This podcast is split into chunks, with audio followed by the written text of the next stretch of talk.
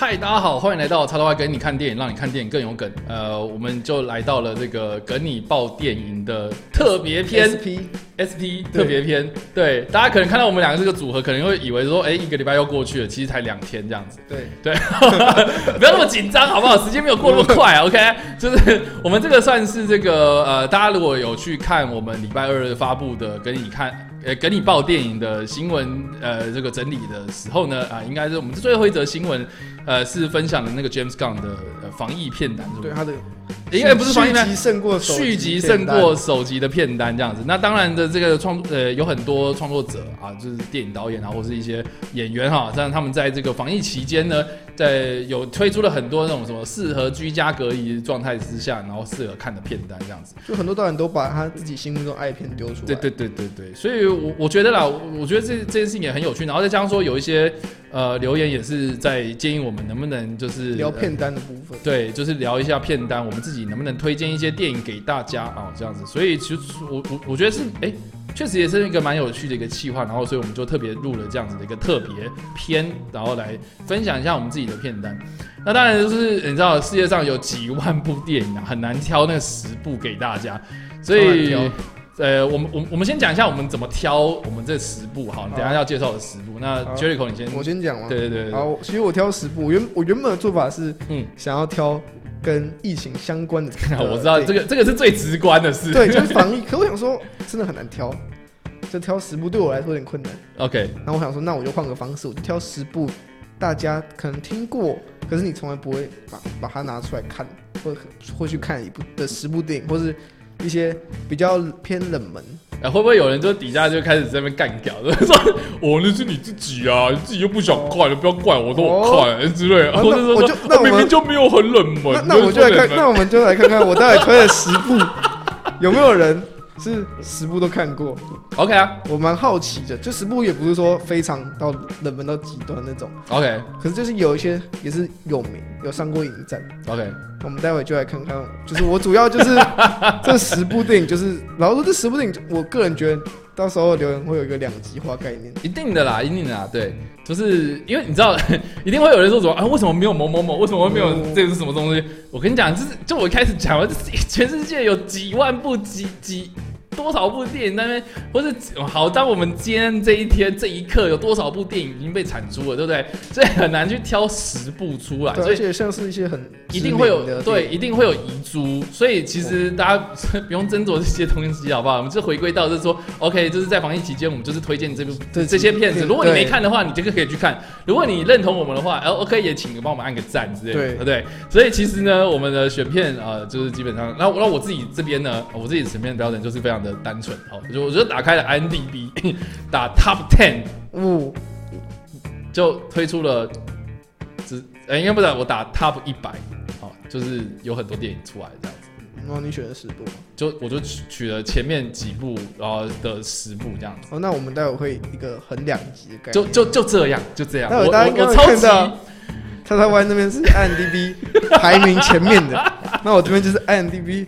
没有超过八分的哦，真的假的？你你都没有超过八分，是不是？对，我记得最高七点九。啊，那我们就不会重复到啦，因为我这边都是几乎都是超过八分的。所以如果如果你是对，可能有些你是对那种想看 大想看一些哦经典大经典名作，OK，那就可以从叉 Y 那边参考啊。如果你想看一些比较可能你没有听过，或者你想要尝鲜看看，那就可以看到。我得到一个结论的啦，Jericho 这边就是呃，你认为这些片单都是那种啊你听过，但是你可能没有机会看到的片子。对，或者你一直想说我想要看，可是。我想看去，但是放在心里面哦，对，但是没有一个行动这样子。对，哦，对，对，人人是这个行动的侏儒嘛，思想的巨人这样。对，这不是我说的，这是因为名句。然后，呃，那我这边的片单的话，就是基本上就是 i n d b 前几名，然后呃非常经典，然后大家可以一看再看的片子，这样，就这样，好不好？就这样子。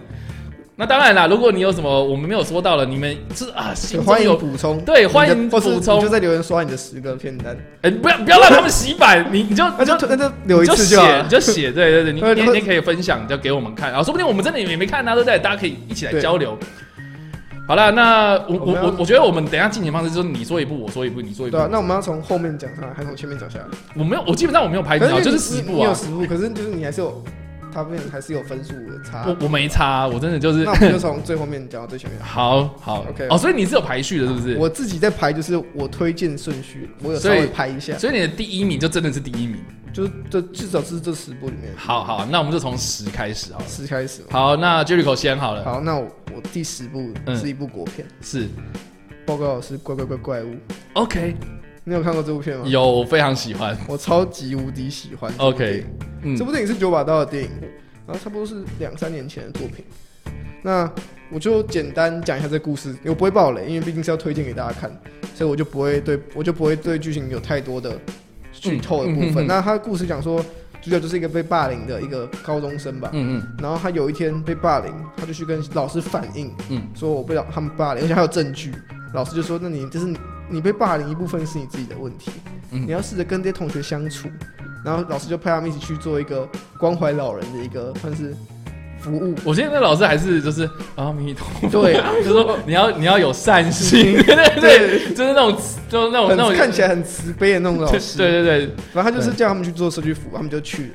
然后在社区服务，他们就发现有一个老人，他们家里面有一个箱子，嗯，看起来就是有点，就是看里面就是装一点贵重的东西，所以他就他们就决定半夜潜回来把那个箱子偷走，嗯，就他们半夜潜回来的时候要偷偷一半，就发现他看到两只怪物，然后就就一大一小，然后后来在一个在他们在逃跑过程中，他们抓到一小只的怪物。然后把他们抓回去之后，他就开始对那个小只怪物做一些研究，看他这个这怪物到底是什么样的构造，然后它它有什么样的功能，或他或是它为什么会出现在这里，他们就开始研究这东西，嗯、就演他们跟怪物这个过程。然后在从上面研究的过程，那个大的怪物也一直在找寻那个小的怪物，就是向他们步步逼近。嗯，就简单简单，嗯，它的剧情架构就是这样。因为我不想要探讲太多里面的一些细节。嗯，我觉得这部电影我，我我想说的是。它虽然它的或许它的呈现方式有点极端，嗯，然后它或许看起来有点有些部分会让你觉得有点粗细，可是它在议题探讨上面，我觉得是超级无敌棒，真的。我必须这样讲，我觉得当时就是因为有很多人因为听到“九把刀”这三个字就不去看，我觉得超级可惜。我觉得他真的是，你知道“九把刀”这个人就是他有点天马行空。我觉得天马行空之余都是很有逻辑的，而且他是在天马行空会会塞一些。社会的议题，对对对对对对。这部电影我就举几个例子好了，嗯哼，就也不是爆雷，就是他还有对善良的探讨，对，然后就是像一些对社会议题啊、弱势团体霸凌，还有一些人的一些伪善，嗯，或是就像我就讲几个片段，我我甚至还有觉得就是有一些对教育体制的控诉啊，对对对对，就就哎、欸、老师，你看，呃，对我觉得善跟恶这件事，我觉得切入的不错。就就就老师念是在念佛，可是实际上他是真的有在帮助学生吗？其实，诶、欸，好了，我们去看这部片你就知道。就有一段剧情，就是学生就是犯错了，对，然后他就要被老师骂，可老师骂不是去不是去指正说你不该这样做，他是辱骂。他是有在羞辱他，对，对，然后重点是那个老师就是那个念佛了，对，他就说什么什么金刚如来佛大神，对，哦，很大，对，就是屁孩，就是对这个老师，就是虽然老师讲的东西呃有道理，或是也不是完全的对，就是可是这个对。学生就不尊敬老师，老师为什么要尊敬？可是你，可是你今天身为一个老师，嗯，你觉得你会因为这种，你觉得你的你的工作本来就是去教导这些学生如何从如何。去从去去学习人生态度，对对对，你不能因为他犯错，你就说哦，他犯错我就要骂他，就是来学习的，啊，他又不是一个已经学完成人，嗯，在那边跟你吵，对啊，我觉得这是其中一点。那像他有一个里面的设定，我觉得不错，就是那怪物它大部分锁定的对象只有游民跟老人，嗯，就是我举个例，虽然这样讲可能不好听，可是世界上有很就是像可能你们家可能很常看到一个游民，可是你可能一个礼拜没看到他，你会觉得怎么样吗？就是就算他消失了，你好像你可能偶尔会看到他，可是假如他一个月没出现，两个月没出现，你真的会觉得就想说他发生什么事？对，你也不会特别留意说，哎、欸，他今天怎么没有来？嗯，所以你留意可能觉得他可能去其他地方，他可能就换家，就这样，嗯、就大家根本不会去留意一些身边的弱势团体的需要。对，但是如果你家邻居哈，就是好几天没有看到他的话，你你会担心他吗？对啊，对啊，所以所以其实就是我觉得是社会上面的这种，就是还是有一点点。多多少少的歧视存在，这样子。这部电影真的是在探讨社会议题跟校园议题，嗯，超级无敌多种，而且超级无敌精准。而且我觉得，觉得超，我觉得看完这部电影之后，你可能就夏天的时候不敢喝西瓜汁，这样。你知道我在讲什么？我知道。还有就是那个呃，那个那个补习班可能会不敢去，你就不喜欢那种很多人然后用密闭式的空间。对，可能就是就是，如果你你看到你同学去补习班，然后拿了西瓜汁，你应该会觉得很可怕。有点怀疑是不是？如果你是那种大型补习班的话，你会又会更有代入感。对，超级。就这部电影真的是，我觉得嗯，很容易会被错过。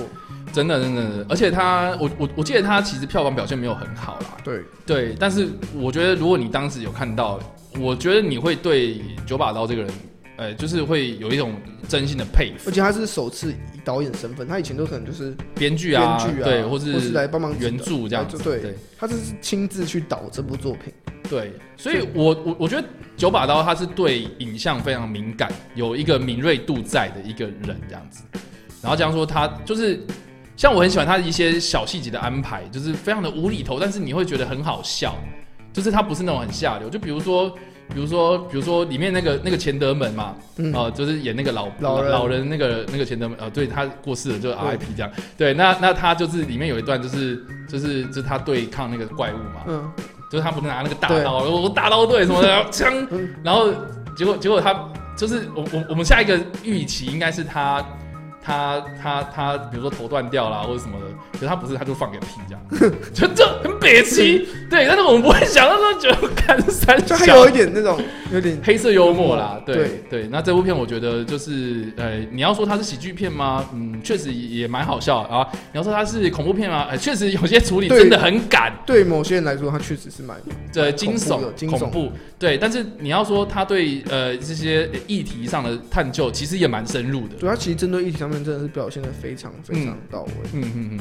就以一个新新手导演的第一部作品来说，我觉得他算是已经算知道的不错了。对，我觉得嗯，我觉得大家可以去看，因为那时候二刷。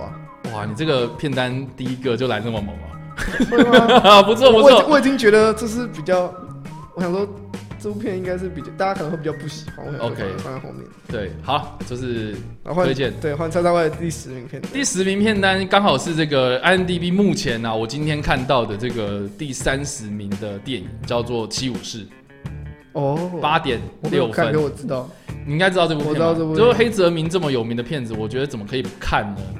我我我记得我第一次看这部片的时候，是我国小。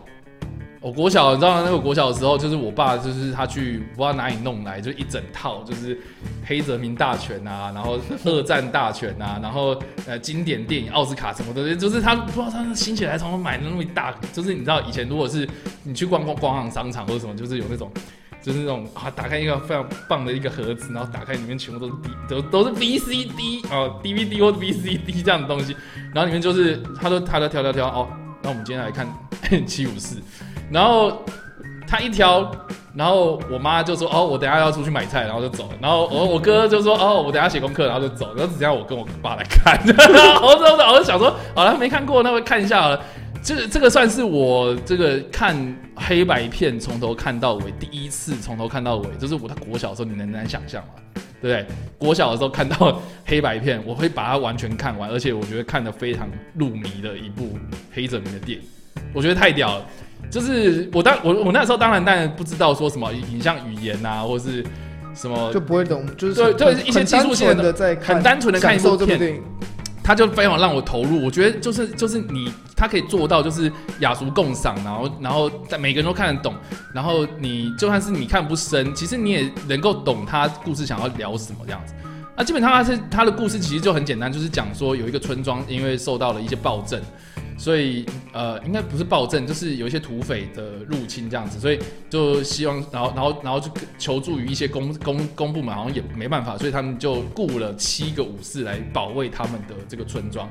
那整部片其实后来就是有很大的场面，就是这七个人怎么样设陷阱，然后去对抗这些东西，这样子就是对抗这些外来的入侵者，然后跟这些村民也发生了一些，呃，你要说冲突也好，有一些，呃，你知道，就是一个封闭的村庄，然后迎来的这些人，然后可能这些人。也是，呃，流氓等级的人，然后，然后这个，这个，这个去请的这些人啊，去召集这七个人，你要怎么样去召集起来？一一路上发生的事情，然后非常的完整，所以他的故事层面其实蛮蛮多样的，就是说他有诶、欸、这个召集这七呃呃一个人召集六其他六个人的这个过程，另外一个呃观点是这个村民对抗这些外人，然后另外一个观点是这些呃反派人是怎么样攻入这个村子，就是这几个。几个故事线在同时进行，我觉得处理的非常厉害。它有很它有很多不同的观，有不同的方式方式去看这个故事。对对对，然后呃，我觉得最厉害是说，如果你长大一点，你看了很多部电影之后啊，呃，有很多，诶，怎么讲？就是有有很多西西方的电影的形式，其实跟这部电影还蛮像，包括那个呃，《荒野大镖客》是不是？诶。黄昏，黄黄黄昏哦，那个黄，我知道你讲黄，我有看，哎，到底叫什么？我记得后面两集，后面是黄黄昏 黄昏大镖客吗？三镖客。就是就是呃，其实这部就是黑泽明是日本导演，然后虽然他是讲一个武士时代的故事，可是他影响了很多很多西方的电影导演，他们后起之秀啦，就是他们在拍这种呃，就是对抗恶势力、对抗呃这个这个小虾米要对抗大鲸鱼的这些故事，他其实多多少少都有参考到七武士的一些呃呃故事的架构。哦，豪勇七角龙啊！哦。就是西部片版本啊，然后最新的改编版本就是那个呃丹佐华盛顿啊，然后那个 Chris Chris Pratt Chris Pratt 啊，他们那些人然后演的那绝地七武士，绝地七骑士，绝地七骑士，对，然后甚至星际大战其实也有多多少少参考了七武士的概念，然后我这边查到的资料还有很多啦，哦，就是大家可以去。就是去去找一下这个资料，但是我觉得，与其哦，就是去找这些改编的故事，还不如真的去看，看这部作品。对，你先看一次就知道它的影像语言有多么的厉害。然后不论啊，然后如果你再看更深入，比如说它的取景啊，啊场面调度啊，哦，甚至是你想想看，那个时候还没有那么多特效的状态之下，它可以做到那么大规模场面的。的的那个那种声势哦，可见他，你要他一定是实景拍摄，那你就知道说他当时执行力有多么的惊人。这样，一九我看一下，一九五四年的电影，第二次世界大战发生不到十年就拍出来这种片子，我就觉得非常的厉害。所以这个是七五四啊，我个人是非常推荐。嗯，好，好，进入到 第九名，第九名，Yeah，那换我这边了。好，我们今天第九名，我要给大家是肉欲。哦，肉肉吗？对对肉嘛，肉对，It's raw，It's fucking raw。肉欲我们真的没看，没看吗？对，我没看这部，这这真的就是被你说中了，就是很想看，可是一直没有看。对，因为肉欲这部电影其实那时候有在金马的。好像是奇幻影展有上，呃，奇幻影展的那个神秘场，对，它是有，对，就它有在台湾有播，有播过，在新闻有播。嗯哼，那我就一样简单介绍一下剧情。嗯，那它这个剧情是讲述一个终身素食主义者的女主角，嗯，她就去读一个兽医学校，嗯，然后她因为因为就在就是她进去的时候有一个类似欢迎新生仪式，就叫他要吃那个好像是生肉，生肉，好像兔子的内脏还是什么的，啊哈，然后。他就说：“哦，不行，我吃素，因为他哥哥他姐姐也读那个学校。OK，然后他就看他姐姐，想要找他姐姐求助。他姐他姐姐却说：我没有啊，我们家没有吃素，我没有吃素。嗯，然后他就被逼着吃下那个。他说：我吃这个会，就他觉得他自己，他父母给他的观念就是我吃，如果吃肉会对身体起，或者是有一些反应，就类似过敏的感觉。嗯哼，然后最后他还是吃了。就不料他吃了之后，他身体身体开始有一些不适。嗯，他开始有点就是不舒服。嗯，就后来他对肉的欲望越来越。”强烈，对，他就开始就是不吃则已，一吃就我要吃啊！然后一开始就他是先吃，开始会去餐厅的时候偷偷拿一些汉堡肉排来吃，然后再就开始吃生肉，就开始慢慢的想要满足自己。对，然后最后到到最后就是吃到人肉的部分。嗯，就是他这部电影，他其实想探讨的有点像是人的欲望。嗯，就一你的欲望，你今天如果都没有欲望，可是你今天欲望也被勾起来。嗯。就一定回，就一定回不去。嗯，你就你得想办法控制它。就欲望一起来，你不可能就是把这欲望消除。嗯，就是欲望一一被勾起来的时候，你的欲望只会慢慢扩大，它一步一步的扩大。如果你不不去控管它，它就是一个到一个难以难以该怎么说难以控制的一个阶段。对，它就是完全让你让你整个人失控。嗯，就是这部电影其实说恐怖，我个人是觉得还好。那你觉得恶心吗？恶心其实还好，也还好，真假的？对我而言，我还好。但是，但是我，但是我，我因为我那时候是跟我，我是买 DVD 回来看，OK，然后我是跟我表哥一起看，嗯，他很怕，哦，他看到他看到就是会，他有到不舒服的状态吗？就是，哦，如果你是对那种，因为听说是血腥，然后很恶心，这样会让你反胃那种感觉。如果你今天是，如果你今天是比较少看恐怖片，如果你今天是看，如果你今天看恐怖片是属于灵异类，嗯哼，那你今天看这部你可能会不舒服。如果你今天是看那种重重咸吗？就是那种什么夺夺魂剧之类的，洒满的那种。OK，可是这个这就是如果应该怎么说？这个的呃，就大部分你看就是《绝命终结站》或是一些嗯哼那种逃大逃杀类型的电影，就是用被武器砍，嗯，流血，或是被什么机器弄到流血。可这就是很明显是一个人在啃一个人。你说这部片？对，他就是直接呈现你一个人怎么啃，怎么好哦。这样讲可能有点可怕。就像之前有一部就是《食人炼狱》哦，《食人炼》，可是《食人炼狱》他也没有真正把它全部，他没有拍的很完整。我觉得他是点到为止啦。还有一个，那还有一段啃到喷精，但是就有一个那个神经是结。对对对，我知道。可是就就就好像很就那样啊，就他拍啊，所以所以我会不会看肉欲的时候就是这种。嗯还好啊，也还好这样。我觉得他有他有一幕比较，他结尾比较恐怖一点。OK，可是就不爆雷，爆点就是在结尾。就他结尾有另外一个爆点。OK，就是我就不爆雷，大家可以去看。但是我这样听下来，我觉得他是对一些呃，我觉得我觉得道德价值观的批判，我觉得应该才是重点吧。对，他就是在就探讨，就是他他只是用一个比较夸张的方式在呈现。嗯，他所他想探讨人类的欲望这个主题上面，所以我觉得应该也是大家。可能都听过，嗯，可是你从来不会说啊，你只是想说我想要看，可是我不知道去哪里看，嗯，或是我想看，但我就一直没有时间去看，就是你会想每次想要看，你就想说，啊，算了，之后再看，嗯，所以现在这个时间就很适合拿出来看，但但是要找这个片来源有点难，买 DVD，台湾有，台湾有，台湾有发行啊，台湾有发行，去买 DVD，好哦，这个手好，这个目前两部我觉得我推的都。我说啊，我觉得，我觉得，我觉得很棒，都是那种议题性为主，所以这可以看得到，就是 Jericho 的一些呃选片的方向这样子。对，我就是选了几部大家比较喜欢，大家比较喜欢的。好，的换插外部分。第九名嘛，对，第九名我就是看到了这个 IMDB 的第二十六名，目前哦八点六分的《美丽人生》。哎，我真的完全没有啊，这部片你真的没看过了吗？我真的没看过。这部片我记得我第一次看的时候是在大学大一的时候，然后。老师，老师播的，老师播的，然后那个那个老师是国文老师。为什么会播？他播意大利电影给我们看。为什么会忽然播电影？我觉我觉得超级屌。没有那个那个老师还很喜欢，他很喜欢看电影，他甚至开了一个通识课，然后是好好。他甚至开了一个通通识课，是在讲讲讲电影剧本这样子。对，但是他是国文老师，他中文系的国文老师。他是他的兴趣。对，但是我们上的那堂课是国文课，可是他给我们看《美丽人生》。我觉得他是想要呃，然后然后结果我后来才知道说，哦，他的用意是什么？他的他他先放了《美丽人生》，再放了再放了那个呃那个那个那个那个那个叫什么？那个呃史呃史蒂芬史匹柏他拍的一部纪录片，是在也也在讲那个犹太人的集中营的故事，这样。纪录片是当时真的是那个史料的影像这样子，所以他他就是用这两部片在探探讨同一个主题，然后呃希望说我们写一个心得报告这样子，然后当然就是心得报告会怎么写，他当然就是用国文老师的方式在教我们，但是他就是放了这两部片这样，然后所以我就第一次看了《美人生》，然后那时候你知道大学生就是屁孩嘛，对不对？屁孩就是上课坐不住，然后但是我看那部片的时候，我整个就是呃非常的冲击这样，对，这部片就冲冲击到我觉得。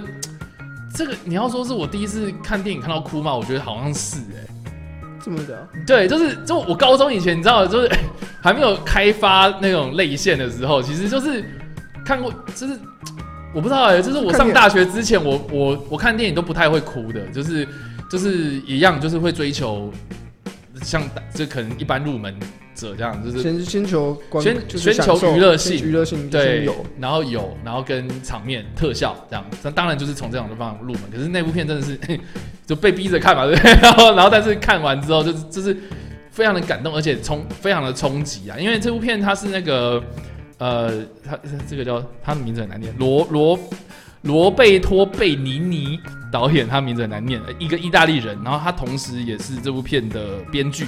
同时，也是这部片的主演，就是他自编、自导、自演。呃，监制没有他，反正就是一个意大利籍国宝级的，意大利籍的国宝级人物这样子。然后，然后他也因为这部片，然后得了奥斯卡的最佳男主角，所以这部片算是他的人生巅峰啦。对，代表作，代表作。然后，哎，这等下我看一下，他他是不是也有哦，荣获最佳，呃，对，最佳女主角，呃，男主角我在说什么？靠腰。最佳男主角，那他同时也有入围那个最佳影片嘛？哦，这这这这部片在当时在奥斯卡上面非常的有名，这样的一个意度意意大利片，然后外语片这样。那他的故事其实基本上就在讲一个意大利的一个犹太父子，然后呃，从他们这个这个呃这个爸爸怎么样跟那个妈妈相遇，然后到结结婚生子的过程，然后就是这段过程呢，其实就是慢慢慢慢的加入的。呃，当时纳粹或是法西斯主义入侵人民的生活，比如说他他是一个，我记得是理发师吧，然后他们家的店门口就是被涂油漆这样，然后慢慢慢慢越来越恶化，然后就被送到集中营这样。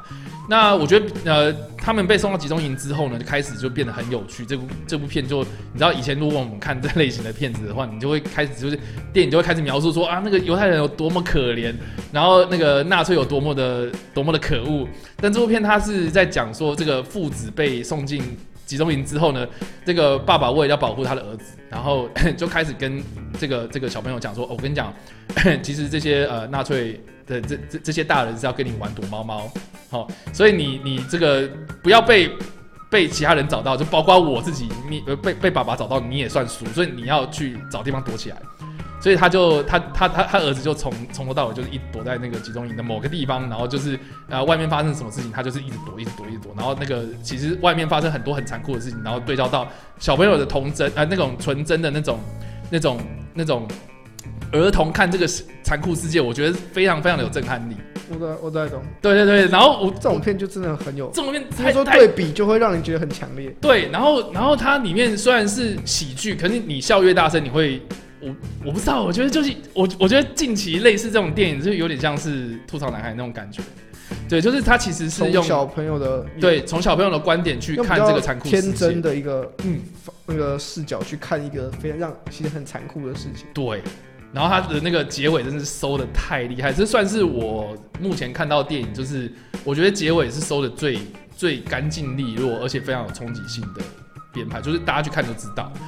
所以这部片呢，哈，就是可以大家去看一下。我觉得我我觉得这部片还蛮蛮有巧思，里面有很多小细节，就比如说比如说男主角他里面的那个衣服啦，哈，就是他在集中里面穿的衣服，其实是诶号码是跟那个卓别林的大独裁者是一样的这样子。之类，就是他会用用用一些比较讽刺的口吻去讽刺这段历史，这样。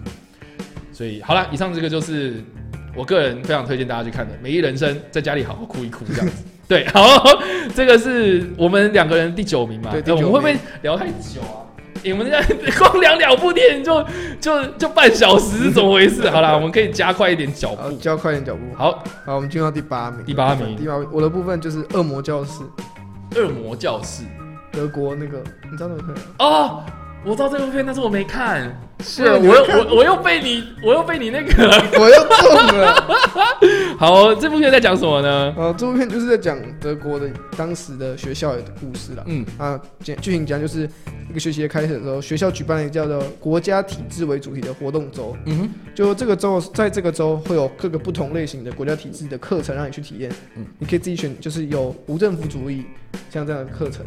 那我们的主角就是一个体育老师，嗯，然后他是一个，他是一名无政府主义者，嗯，所以可是他很想教无政府主义的，可是他的上司却说无政无政府主义这堂课他要教，嗯。哼，所以他决定要让这个就是我们的主角体育老师去教独裁政治，嗯哼，所以他就开始。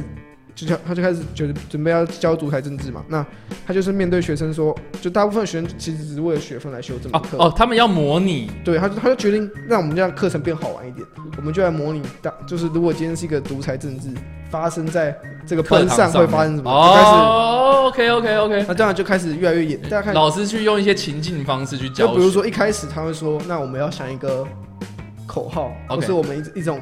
敬礼方式，然后大家开始讨论，OK，然后再来说，那我们要跟大家不一样，我们要一个统一的制服，嗯嗯，他们开始说，那我们就都穿白色的那种白色的素素素 T 那样然后最后他们就越越演越说，那我们要创造，就学生开始觉得很好玩，嗯，就是开始说，哦，那我们要创造我们属于我们自己的组织，属于我们自己的标志，所以我们要创造一个叫做浪潮的一个东西。嗯，就一个这是他们的一个代表标志。反正就事情就越演越烈，之前就想要把这个他们的这个独裁政治扩散到整个学校，嗯哼，就想让学校都变成他们的浪潮的成员，嗯哼，就你就可以看到这个事情从一开始老师只是为了教学，事情越演越烈的一个过程。了解。走火入魔啦，就大家都会，现在很多人就批评独裁政治，说为什么你会，怎么会有人想要去做这些事情？可是你当当你实际获得到那个权利的时候，你就会发现，其实他就是温水煮青蛙啊，对，就是你会一步一步的侵蚀你的人性啊。就像最终有一些学生会之所以会喜欢这个所谓的浪潮风，就是因为他平常可能被霸凌哦，可在这里他不会被霸凌，获得权利之后，大家是平等的，嗯哼。所以其实大家都是平等，但而且别人还会为你挺身而出。如果你是浪潮成员，其他那个他们班上的其他成员会为你挺身而出。了解了解了解。所以他就会找到所谓的包被包容的感觉，嗯，所以找到他们的群体，找到找到他跟他同群的人。那老师也一部分，一开始他是一个，大家一开始他并不只是一个单纯老师，他原本是一个无政府主义者，嗯，他甚至到最后开始有点迷失自己，嗯，就发现他发现他自己越来越喜欢这个权力。嗯，比赛最后也是就我就不爆雷，反正就是他后来就是慢慢迷失，嗯、就演他怎么从一个对无政府主义向往的一个人，变成他开始喜欢独裁政治这个过程。嗯嗯，就是这个这部电影探讨除了所谓的这个政治体系上面的问题，那他也探讨，比如说为而且他也很充分让你体验到独裁政治这个东西到底是什么样，为什么会有人去了，为什么就让你了解到为什么会有人会想喜欢这个政。喜欢用独裁政治，嗯哼嗯哼，就这个过程底下的人民，他们当时想可能会有哪些想法？为什么他们会愿意顺从？嗯，蛮有意义的一部片子啊，就是从一个模拟的状态，哎，实际上让你获得这样的权利之后，你是不是也会因为这个样子，然后呃，就是在获得权利之后呢，呃，丧失你的人性这样子？对啊，蛮有趣的。对，这部电影其实就是对，就是他们以他们的教学方式，其实也可以探讨一些教学方式的东西啊。呃，有类似的片子啦，就是我觉得比较有名，就是因为它是参考史丹福监监狱实实验。对，那大家应该 我不知道，应该应该听过很多那种都市传说。对，这是一个非常有名的一个一个心理学实验，社会实验，就是说一九七零年代的时候，就是由于美国的心理学家都召集了一群人，啊，就说啊，就反反就就是跟你讲说啊，你来这边，然后可以参与实验，然后每天就获得高额的奖金这样。就一群人，然后把你分成两边，哎，一边就是狱卒，一边就是狱，就是就是一个对狱狱狱警，狱警跟对狱警跟狱友嘛，哦，就是受刑人跟跟管理这些受刑人的人这样分成两边，然后你们就是要在在一个呃实验的设备里面啊，一个设施里面，然后扮演这个这个两个不同权力的，哎哎，两个不同社会角色的人，对，那那当然一开始大家会觉得啊很有趣啊，哎哎我哎你看我今天的号码是。几号之类，就是开始在那边玩，但是呃，越越来越认真投入之后呢，就开始越来越呃一发不可收拾。比如说，呃，扮演狱警的这些人，可能手上握了这个权力啊，管理这些人啊，你们怎么不乖？我开始处罚你。然后如果呃，就是哦，因为他们有一开始有个设定，就是说，如果你们呃故意就是协议好，就是说哦，我们就撑过这几天的话，其实是会被扣钱，或是终止时间，你们你们一毛钱都拿不到。所以这些人就开始很认真去去去扮演自己的角色，然后真的就是呃就是从以假以假乱真这样子，最后面就一发不可收拾，然后那个那个扮演狱友的这些人，然后开始暴动这样，所以就然后被迫好像是在呃十天不到吧，就就这个这个实验就失败了。所以其实 这个这个可以看得出来，过去有很多类似的电影题材，包括德国他们自己，哎，这部片是德国片，对德国片，就德德国他们自己有拍过像史丹福就是监狱实验的这个故事，然后美国他们自己有拍，然后也有很多改编的故事。那这部片它算是改编，呃，就是以这个的精神再去改编，然后去控诉国家体制的这件事情。对对，我觉得蛮有趣的，就是可以看到一些人性的变化，对吧？没错。好不？现在换到你的第换我的第八名了吗？对，好啦，我的第八名就是《抢救雷恩大兵》啊，这个是在 IMDB 的第二十四名，然后八点六分。这个应该我讲了超多遍了，很多人都问我，我一定会提这样子。那《抢救雷恩大兵》，我不知道大家，欸，你有看过吧？我看过。他其实基本上他就是，他基本上他故事也超简单，就在讲说那个在二战期间呐，哈，这个诺曼底大呃大登陆之后呢，这个。呃有一个姓雷恩的一个一个大兵啊哈，因为他的呃 他他的哥哥哦，他们一家有三个小孩，然后他的两个哥哥哦都因为呃在二战期间然后去世了这样子，战死，所以就剩下一个剩下最最最最小最小的一个儿子这样子，就是雷恩这个人。那雷恩呢？呃，就是这个美国他们有一个有一个条款，就是呃呃，只要满足这样的条件，就可以无条件让这个小朋友回家这样子。所以呢，呃，这个主演是汤姆汉克斯嘛，他们就组织了一个一个班啊、一个班，然后去在这个茫茫的战场上面，然后去搜寻这个雷恩在到底在哪里，然后要带他回家，这样就就就，超级简单，就这样子。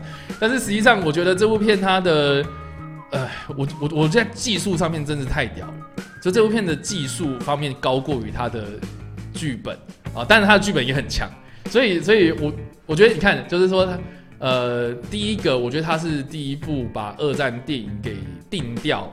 呃，质感给定调，然后是就是告诉大家，就是说，第二战电影就是要这样拍才会好看，所以后面就衍生了很多不同作品，比如说诺曼底大空降啊，或者是呃之后甚至是比如说呃影响了韩国片，他们去拍生死兄弟啊，就是太极旗太极生死兄弟这部片，然后又影响了中国大陆去拍拍集结号这些片子，所以其实他就是。呃，告诉大家，这二战电影这样这样拍就就就就对了，就照着我这样子的圣经，对啊，然后影影响了，我觉得在呃在二两千年之后，就有陆陆续续很多二战电影都是照着这样的质感去拍摄，比如说像之后的呃怒火特工队也是这样，对，然后呃这片另外一个部分就是我觉得史史蒂芬史匹柏他他他的剧本挑战人性这件事情，我觉得也很厉害，对，就是呃里面呃。这个军人为何而战啊？然后生命的意义到底是什么啊？你为了要救一个人，然后就派了九个人去送死，这其实，哎，这个值得吗？哦，就就一个战争的角度来看，确实就不值得啊，这 CP 值太低啊！而且你还救的是一个大兵，不是一个什么将领，懂吗？不是什么重重重要人物啊？那这样，那那那你派这些人哦，就是为了这个人，然后要他叫他回家，那情何以堪呢？所以其实。呃，我觉得它里面的一些人性的冲突啊，包括呃，这个就算呃，包括是甚至是这个美国为德国两个国家的军人之间的那个冲突，我觉得处理的很好。然后里面有很多超多经典的桥段，真的是超级有记忆点，对吧？所以这个大家一定要看啊，就是这个经典大经典大作。如果你是对战争电影很有兴趣的人的话，这部片真的是必看，好不好？对，对吧？好啦，这个是我个人第八名。好，我们要进到第七名。第七名的部分，对，我们刚刚谈到战争电影，那我今天也要谈到跟，就是跟战战争有关吗？OK，红翼行动。哦，红翼行动，好哦，我有，我终于有看了。OK，、呃、就就简单介绍红翼行动，它是真实事件改编嘛？嗯哼，就是它的剧情就是演四名负责追踪塔利班领导人的海豹突击队员，嗯，就意外遭遇了塔利班武装分子的攻击，嗯，就这这部片让人就是。嗯，我该怎么说？他拍的很真实，嗯，就除了他那些打斗画面会真的会让你就会痛以外，就、嗯、像一些电影就是主角被开好多枪，感觉他的本事。就这部电影就是很显灵的一个一部作品。就是我当初在看的时候，我当初根本不知道他在演什么。哦我哦，真的吗？在看之前，我根本不知道他是在讲什么故事。那时候超小。然后我就跟我爸说：“哎、欸，看起来还不错。”然后就去看。然后我们就想说，应该是动作片，然后我就进去看。然后就看完就觉得，哦哦哦哦。这超乎想象，对啊，嗯，那我也是后来去就拍到片尾，就跑那些，就是有一些，就是那些当时啊，他的他的照片是不是？哦原来他是改编，原来他是真实事件改编，嗯，其实这部电影的剧情很简单，嗯，就是就是让你去体，就是这部片让你会去想看，原因就是让你去体验这个过程，嗯，它它的重点就在于它的过程，不是说它的剧情多么复杂，嗯，或多么烧脑，就是它让你体验这个，他把当时那个当时的惨状的那个过程拍出来，嗯，让你去体验。让你去了解当时到底发生什么事情，嗯哼，因为这是美美国近期来说算是最严重的一起，所以也是算其中也不算一起，应该算蛮惨烈的一个军事行动。对对，就是应该算是海豹部队里面一个蛮重要的一个一个一一一起事件这样子。对对，当然现在这个导演的片大家好像都不是很喜欢了，就是 我不知道大家对彼得伯格的看法是。怎么样？因为我其实蛮喜欢他的，蛮喜欢他。对，因为他的他第一部作品是《浴血丛林》啊，然后就是也把巨石强森捧红了嘛。对。然后接下来就是《全民超人》，然后《全民超人》之后就是《超级战舰》，然后到《红衣行动》，我觉得算是算是一个大巅峰。但是之后，比如说像像爱国者行动、啊，爱国者行动，我觉得它是对我觉得它有点平，或是怒火地平线啊，怒火地平线我没看，然后权力逃脱，权力逃脱，我个人很爱啊，可是就很多人觉得看得很烦这样。还有最近最新好像是史宾赛，史宾森的机密任务，那史宾森机密任务，我我真的就是开始觉得，哎、欸，到底是什么有问题？没有，他那片很就是很娱乐。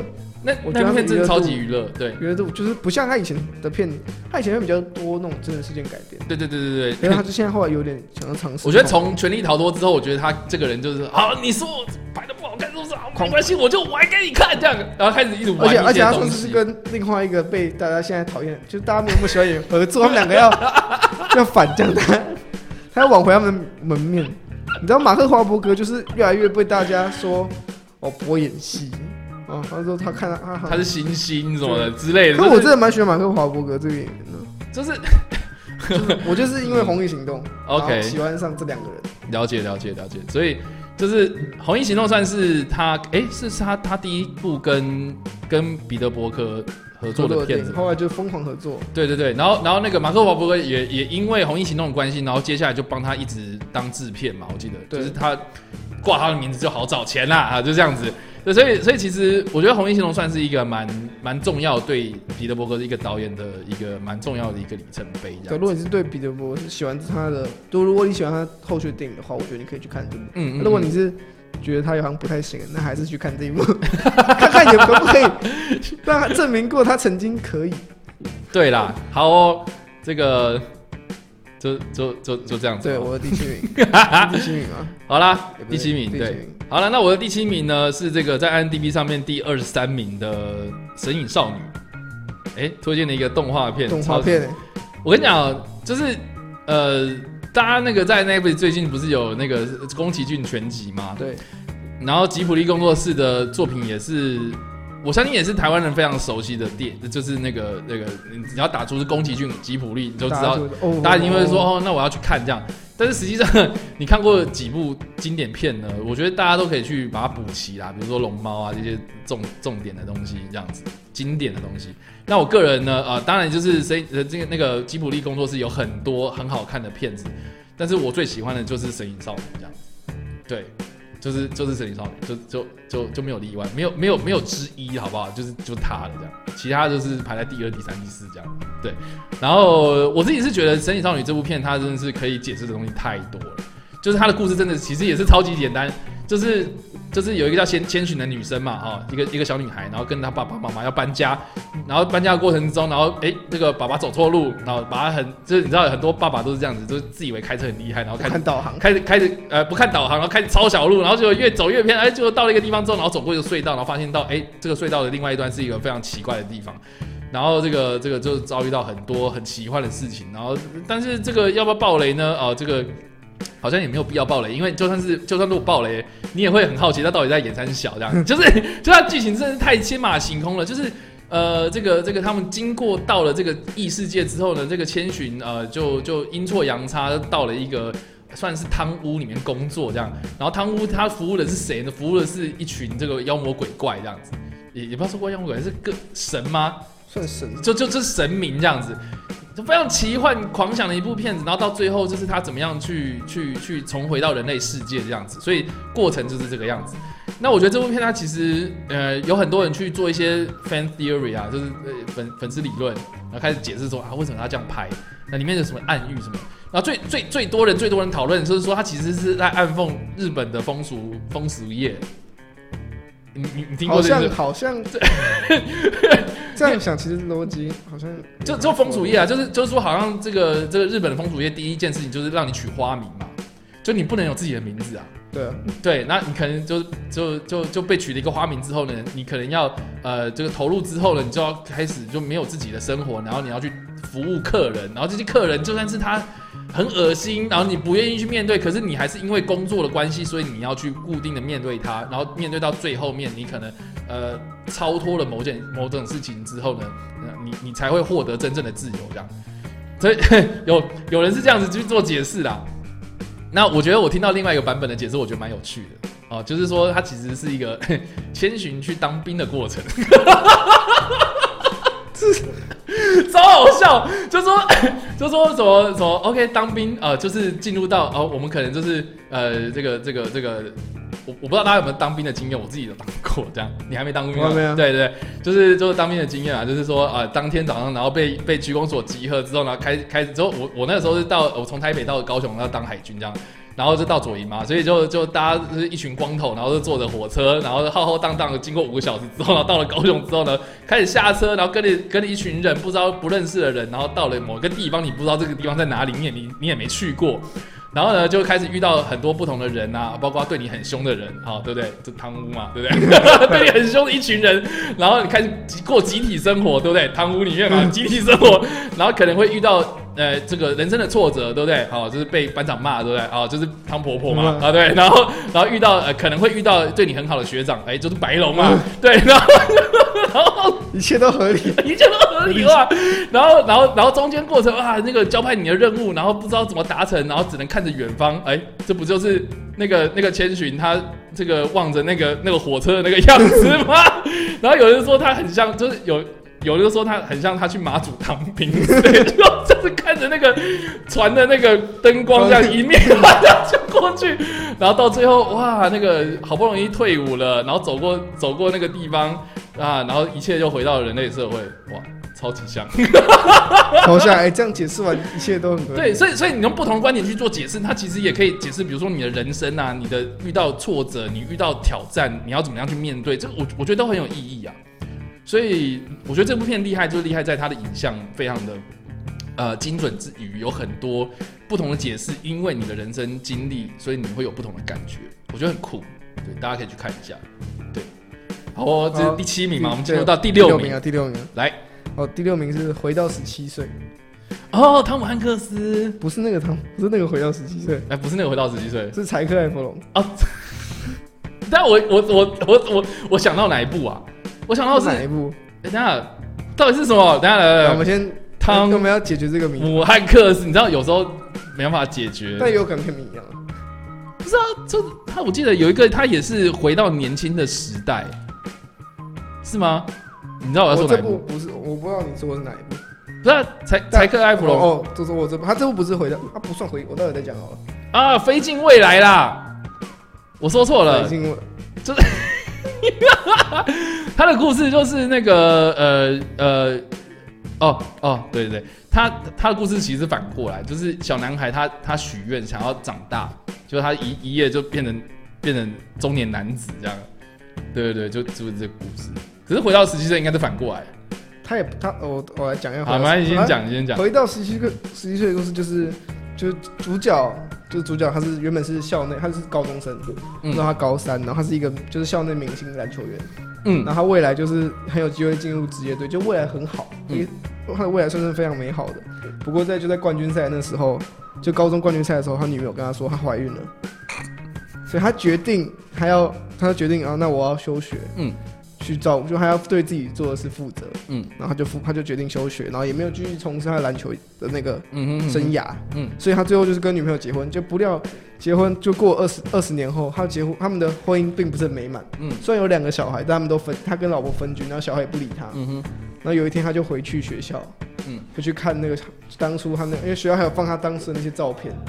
然后他就回去回忆当年，嗯，他就遇到一个神秘的校工，嗯，然后他的校工就在在那个桥那边，然后忽然就消失，他以为校工跳自杀，嗯，他就上去看，然后他就他就也掉下去，嗯，然后醒来之后，他的身体就变成十七岁的样子，可他没有回到十七岁，嗯，就他还是在他的那个那他那时候的年代，只是他的肉体变年轻了，哦，然后就接下来接下来的故事，他就会开始用用他现在这个。以前那个肉体过现在的生活，年轻的霸退，然后去过现代的生活。对，哦，了解。好哦，很少有人知道这个这这部片应该说应该说柴克艾弗隆这个角这个演员，很多人因为歌舞青春认识他嘛。对，他是这部也是他歌歌舞青春之后的第一部非就是电影作品，就是电电影作品啊。对，然后我自己是觉得，嗯，这这这部片我没看过，但是我看过片段，然后就是很。我不知道，我说要把它归类成校园叶片吗？还是有点类似？可是我，可是我会想讲，这部电影重点不是在于它过程，嗯，是在它探讨。我觉得也是在它探讨好的主题。嗯嗯嗯，它探讨主题是人们常常就是你，就是你长大，嗯，你不一定要很老，你可能现在就像我现在十九岁，可是你一定会后悔，你就会思考哦，我当年怎么样啊？可能我就是会有一些遗憾。对，说我我如果我那时候不要做这个决定，嗯、我我可能这时候不要选 A，我选 B，会不会人生更美好？哦，就你会去一直留恋当时，或者就一直现在那个你自己。有没有一就是想要怀想想要说，我假如我今天回到过去，会不会改变什么事情？就你会一直在这个时间点，你会一直陷在那个过去的那个圈圈。哦，大概懂你。你会在原地转圈圈。嗯嗯。就对啊，我其实我这个这部电影，我也有在我的粉专上面就写一个影评。有我看到。写，然后我那时候给这部片的总结就是：就你今天人生就这样，你说如果人生说长不长，说短不短。人生这，那你希望你的人生就是，你会希望你到时候回顾你人生的时候，你有一半的时间其实你在那条人生路路上，你是一直在原地转圈圈，然后转了好几年，然后才往前走一步，然后再转了好几年，再往前走一步。嗯，就是说人人不人常常会陷在自己的过去的一些，不管是对我懂很辉煌的一个时，你自己觉得自己很辉煌的时刻。嗯，可是就是你要，就像他就是因为他回到了，他用他那他回到那个肉体。嗯。可是他重新过了生活，他发现他现在生活确实是他想要的，嗯，他才体会到原来他现在生活其实只是他一直陷在那里，嗯，所以他才会觉得生活不美满。对，我懂，我懂，我懂。我觉得，我觉得这个就是电影有趣的地方，因为电影就是达成了我们现实生活中不可能达做到的事情。对，所以好，今天如果真的能够让你回到那样子的状态，那你会怎么做？我觉得这个就是一个。很有趣，可以去思考的问题，这样子。对，人一定都会有想要回到过去的某个时刻，重新改变自己的决定。就是说，那个时候不要这样就好了。呃，当兵如果抽个好一点的钱，会轻松一点之类的吗？或者我当初考试，因为因为因为我签运还蛮好的。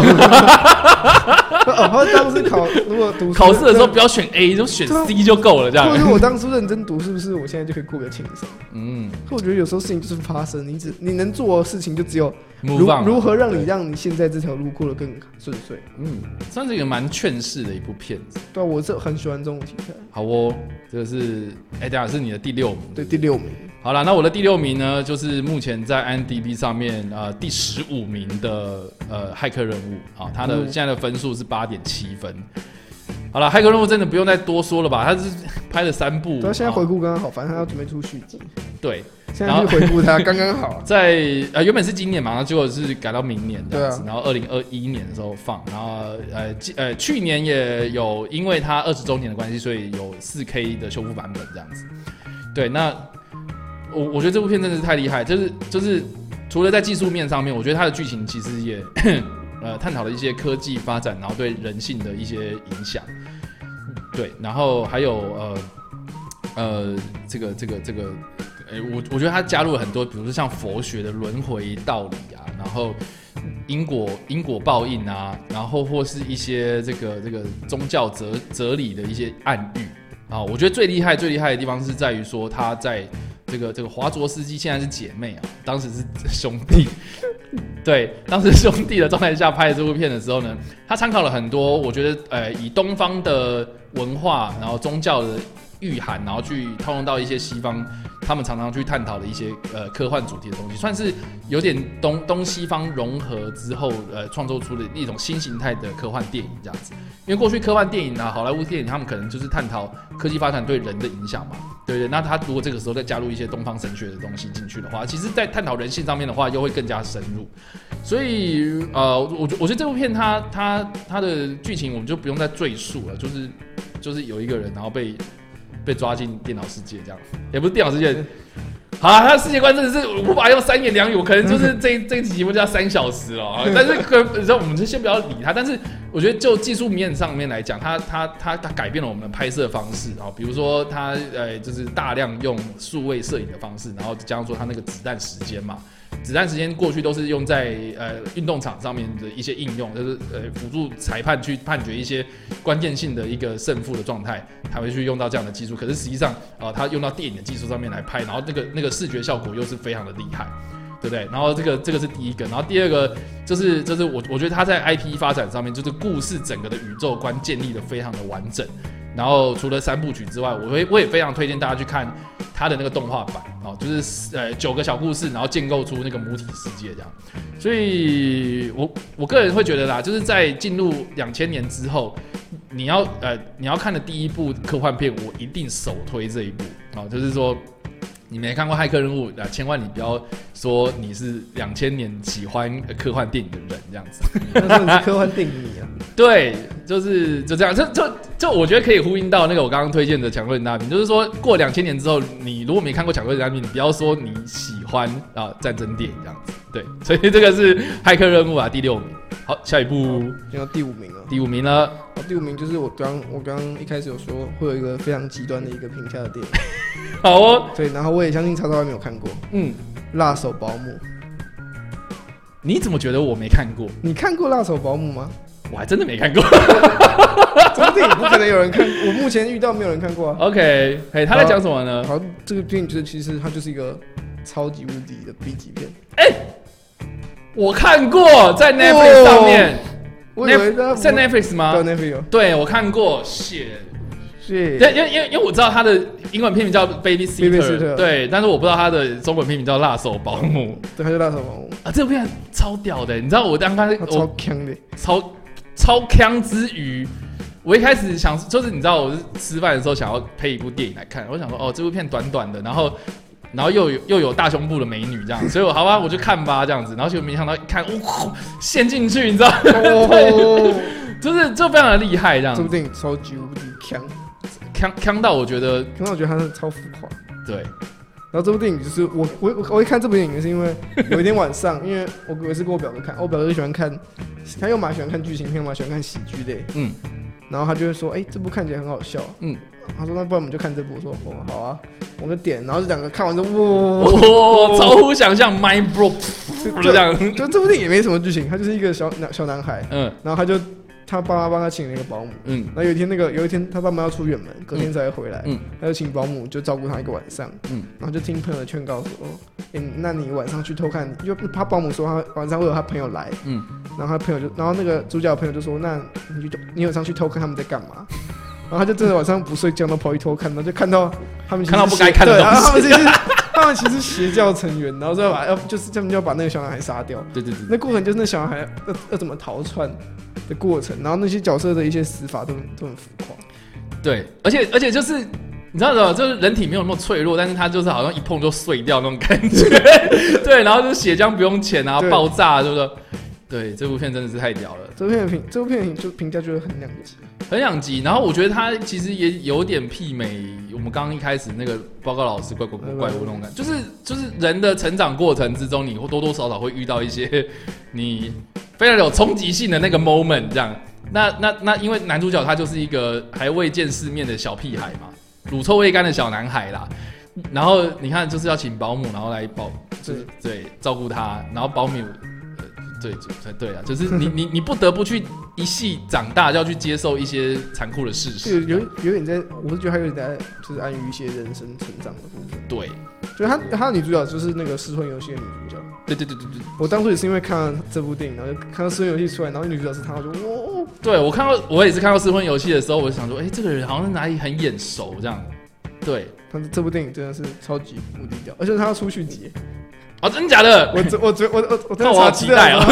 我好期待。去年宣布说要出续集，OK，就小男孩会回来演，只是那个宝就是那个女主角不会。哎，对啊，如果有看过就知道为什么不会。对，所以说这是就就这样。对，大家可以去看。就哦，这部电影比较适合，就是你可能是一群，就是你可能你们家你不是一个人住，一个人住也可以。可是如果你不是一个人住，你就一群人，然后拿就拿酒，然后就看，呛到爆炸。哦，对啊，浮夸。呃，对，很享受哎。好啦，这个是你的第五名嘛？对，第五。我的第五名就是《阿甘正传》了。现在目前在 I N D B 上面是第十二名哦，八点八分的高分。这部片这也不用我多说啊，我好像也每次都会一定会提到。今天提到很多电影，就是你只要每次有人问你，然后你就一定会一定会提《阿甘正传》，然后下一次有人提，我还是会提。那我就很想问你们到底看了没？对，赶快去看好不好？就是我跟你讲很多遍，赶快去看。然后，而且我真的觉得他他看一次不够，你要看二次、三次、五次，甚至是你在你你可能有空就看，有空就看。然后，而且是过了几年之后，你再回去看，你会有不一样的感觉。这这是非常厉害的地方，懂吗？这部片我第一次看的时候，我国小二年级。然后你知道，我刚刚不是有讲哦，我泪腺是在大学的时候才开发，可是我在国小二年级的时候被抓去看这样子。然后 我小时候就是。就是印象最深刻的，就只有他在跑步这样。我我印象中最深刻的就是只有他在跑步，然后我我人家问我说，嗯、欸，你昨天去看《阿根正传》你在看什么？然后说哦，就是就是一个一个神经病，然后去跑步这样，就是小时候看不懂嘛，然后就长大哇，好好厉害，然后就是就是就是有被感动到这样子，然后再再更更更更年长一点之后，你可能会学到一些历史，你会觉得哇，他又把很多历史给融入进去，就是呃，在在在特效方面，他们当时就是呃，因为这个汤姆汉克斯他要去融入很多历史的片段嘛，所以他在特效方面。方面第一次采用大量的绿幕，好，这个是 当时的一个技术突破。另外就是我觉得他的那个剧本，他他也是呃描述了很多当时从二战之后到现代啊这个美国近代史的一个演进发展，然后遇到的一些一些一个一些人事实地物啊这样子，都就是如果你是刚好在高三的时候，如果有学到呃世界历史的话，我觉得这部片非常的适合放来看这样。另外一方面，我觉得他的那个演员啊，哦，真的是太会演了。包括那个，就是汤姆汉克斯跟那个呃罗宾莱特嘛，哦，就是那个神力女超人妈妈，是不是？对，神力女超人妈妈，神力女超人妈妈跟纸房纸纸牌屋的不是纸房纸牌屋的那个，就是那个女总统嘛。对，所以就是 这就就是就是里面的演员真的是很厉害。你可以当时你就知道说，就是。我不知道，就是清清淡淡的人生故事，可是可以让你思考很多啦。对，嗯，这个是《阿甘正传》，赶快去看好不好？我已经说好多遍。对，好啊，这个是我第五名。那要讲到第四名，来第四名。好，第四名我我很保证他都会看过。好，忐忑。你是说打个滴打个哆打个滴个哆打个滴个滴哆那个吗？不是，阿里阿拉一，阿里阿里六。忐忑，我有做过影片呐、啊，大家可以去看呐、啊。对，嗯，忐忑这部电影其实也是一个很容易被忽略的电影。这部片太容易被忽略了。对，那时候上映真的有人去看吗？不是真超少吗？我我就是上映的时候去看，我也是上映的时候去看。对，就是哇，捡到宝的感觉。对，因为应该说他一开始的预告就有点吸引我。OK，就他预告就是在讲。那个，嗯，哦，算了，先先简单讲一下剧情。Okay. 就是剧情就是两位考古学家，然后跟他的朋友就决定去前往巴黎地下墓穴，嗯，然后就说他们找找所谓的宝藏，嗯，然后他们就下去下面找，然后他们就被困在里面出不来的过程，简单就是这样，嗯嗯嗯、简单就是这样，他们要如何从地下墓穴里面逃出来。嗯、而这部片里面也没有什么怪物什么的，啊、呃，有啦，算。最后面啦，我们这样是不是暴雷啦？还有怪物啊，反正就是。它有它有宗教寓含在里面啊，对，对，然后然后它其实也用了很多哦，大家去看我的影片都知道，就是里面有很多那种是就是呃炼金术时代的时候的一些一些呃传说故事，但是这个传说故事其实它也融合了一些就是我我我我所谓的宗教寓意，就是有有点有点警示意味，然后就是你的罪，你过去犯过的错误。然后你要在你要在那个里面就是坦坦然面对，就是呃，就你迟早都要面对你自己。对对对对对，就是蛮有，嗯，那那背后很有意义的一部，呃，对对。然后里面它它里面的一些呃桥段其实都是有根据的啦，就是一些传说故事的根据。对对，所以蛮蛮有趣的。对，所以你知道我看了这部电影后，我的我之后就决定我要去法，如果我有机会去法国，我一定要去那个地下那个墓穴。我也是。然后但是我其中一个人，就我人生就列出最想去的什么几个国家，嗯，就剩巴黎地下墓穴，现在就剩这里了，我现在就剩这里，现在剩这里没有去过，我现在想去的都去完了，蛮好，对我也蛮好奇那那里面，因为我我有上网去查。就是它，它是真的有那个景点。啊！废话，我不是我说，我说它里面是很大，对，然后它它只有开放一个部分，我记得，对，他说里面还是可以走很久，对，在下面还是可以走，然后还真就是电影一开始开头的一的那个，反正这个不算爆，一开始有一个人骨的墙，对，我觉得在这个有些真的是在那个里面，不是电影他们自己瞎掰出来，是真的那个那个景点下面就真的有那道墙，然后这就是人骨。还是你会不会就是过了几年之后，疫情过去之后，然后我们就看到这个报章杂志上面有写说，那个 J J 姓台湾的游客呢，呃，脱队 脱队那个巴黎地下墓穴的导游路线，然后呃，目前失踪中。自己去拍坦克哦，真的吗？然后，然后我们就是要隔几年之后，发现就是说，哦，那个过呃失踪多年的这个 J J 姓台湾游客呢，终于在某个人孔袋上面被找到。我想我应该可以很快的走出来。我看过电影。好哦，对，好哦。就这部电影就它不算，我觉得他自己就是它不算那种让人觉得视觉恐怖，对，它是比较压抑的那种气氛。嗯，而且我觉得很有临场感啊，因为它是用伪纪录片的方式去拍的嘛。那那我知道，就很多人可能会啊，听到伪纪录片，你可能想到的是，比如说，比如说克洛佛档案，就会觉得哦，可能会晃到想吐很。可是这部片它虽然也很晃，可是它会处理的蛮蛮算是你的体验是是是 OK 的。可是对，可是你也会很紧绷，这样就是抓着你的情绪这样。我觉得我我觉得在这方面的处理是蛮厉害的。嗯，对，这部电影就真的很容易被大家遗忘。应该说很有创意啦，我自己是这样觉得。嗯，所以这个是。你的第四名对，对，第四名忐忑。好啊，我的第四名是这个目前在 IMDb 上面第十名的《斗阵俱乐部》。哦，OK，这部片要一样，那一样的开头，我应该不用，应该叫大家都，大家都去看了，这应该不用好好 解释。这个我还要再解释吗？《斗阵俱乐部》，我好像也有做过电影电影院介绍。对，这部片真的是太太厉害了，好不好？他不仅捧红了这个布莱德比特跟爱德华诺顿嘛，哦，就是。防毒软体这个人哈，反正这个这个这这个人也也是奠定了，我觉得布莱德比特那个痞子痞子雅痞的那种那种感觉。然后这样说，大卫芬奇的影像语言呢，真的是太厉害，就是他把很多呃嗯呃，我我不太会讲哎，就是他的一个一种一种一种一种批判议题的风格融入在影像之中，就是他没有太多的解释去解释说。啊，这个讲大道理给你听？可是他就是用人物，他这种剧情，他是用用他的镜头，然后去告诉大家说，呃，这个这个社会上就是出，呃，就是存在着很多很，呃，不合理的地方，但是你习以为常，你因为这个社会的规范，所以你甘愿受这样子不合理的对待。所以这这部片里面，他是有点想要去翻转这个资本主义呃盛行的年代，很多东西都是靠利益关系在维持的关，就是维持的这样的社会架构。那如果有一天有有人真的觉醒了，然后去反抗，那真的真是太厉害这样子。所以我觉得这部片的风格，它不会是那种很厌世或者什么，它就是一种呃，好像还蛮厌世，就是厌厌世到一种极致的时候，你就有点超脱、超然到某一个升华到某一个境界。然后在那个境界的时候，你就会开始人眼看旁观很多社会现象，然后你就会开始想到说我们要怎么样去改进。